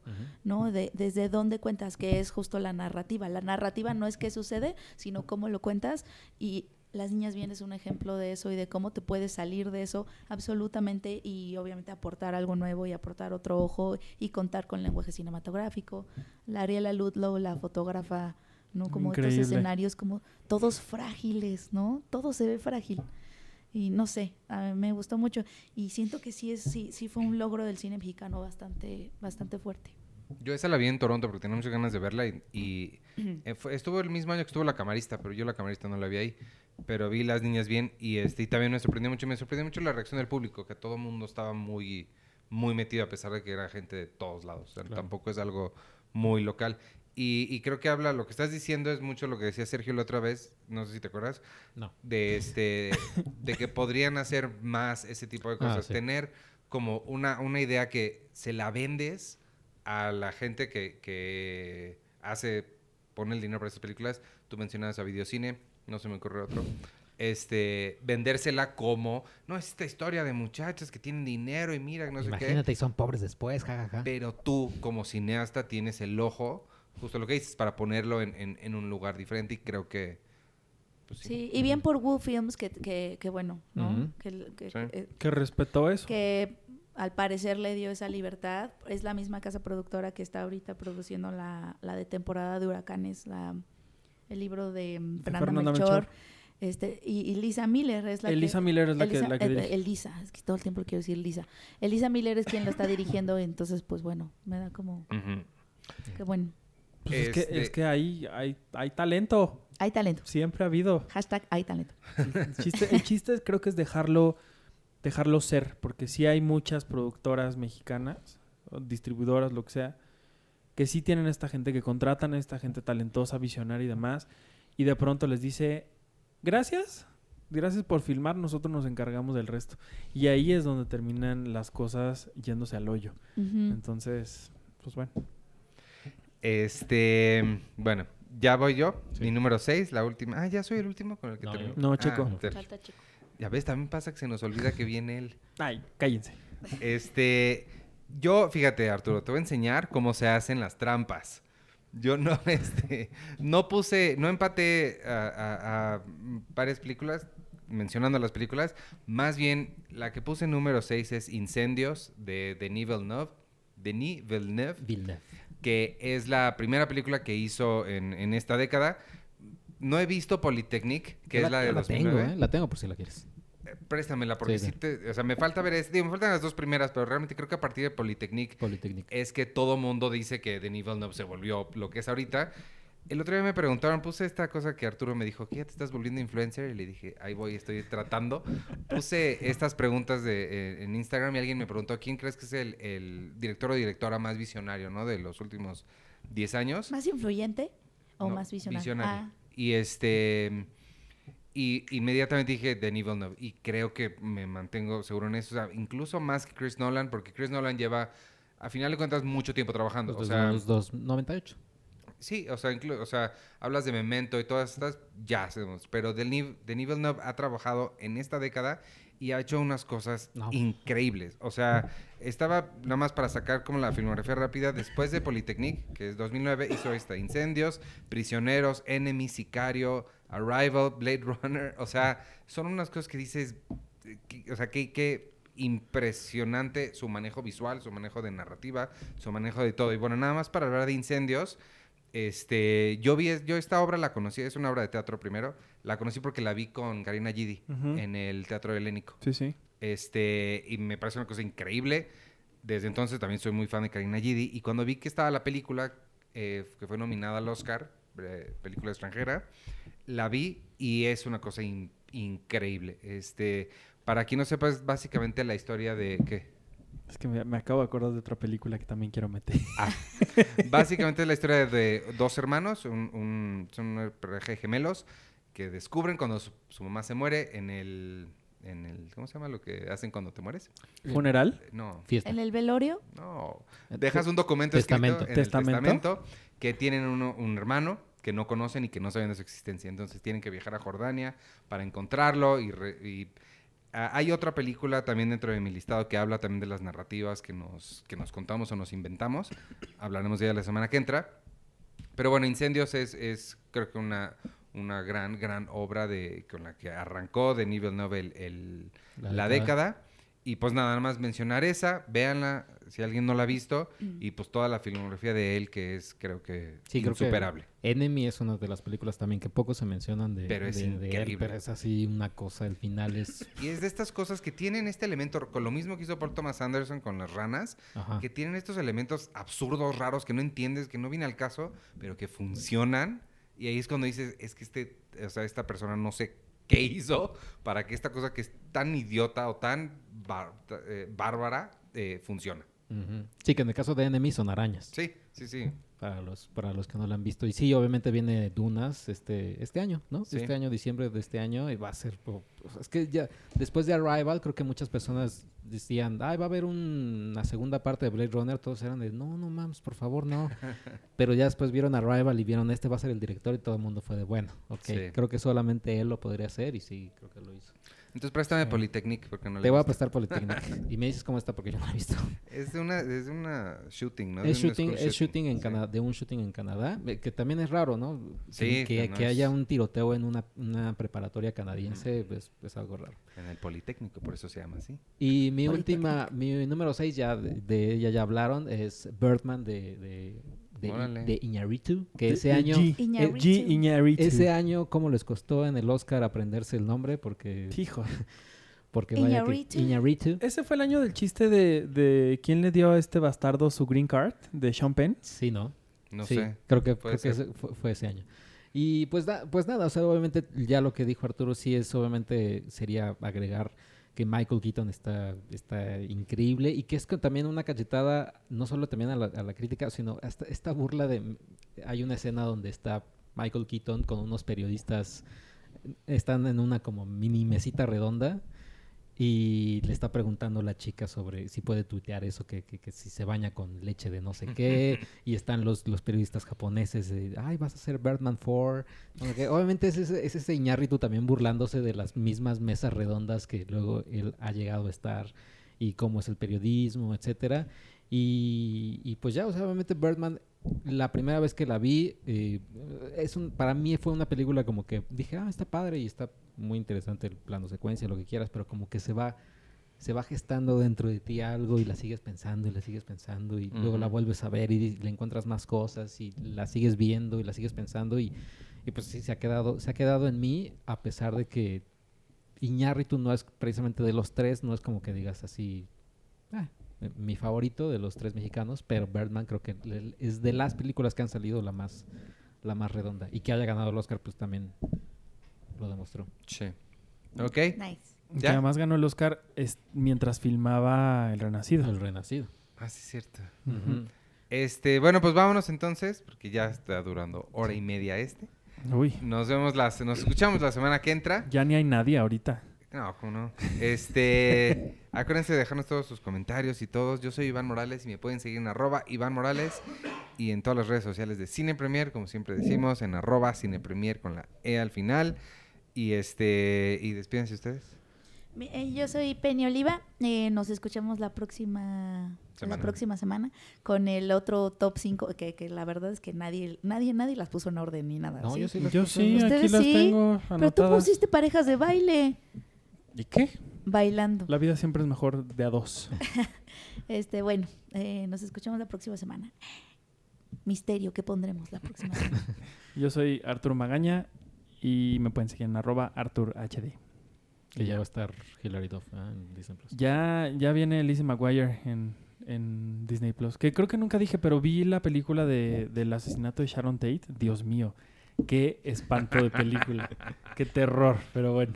Eh, yo soy arroba chicoche, entonces nos escuchan el siguiente la siguiente semana para el top 5. Ujú. Y pues nada, feliz año también a todos. Feliz año. Que, vean muchas películas. Y también acuérdense que viene el viernes Los Hijos del Averno. Arturo ya subió todo Friends, un episodio a la vez, ¿sí, no? La segunda temporada. Ujú. El lunes Seinfeld, un episodio a la vez. Y ya, feliz año. Ah, de Tenet, ya no hablamos. Ay, te dije. Adiós.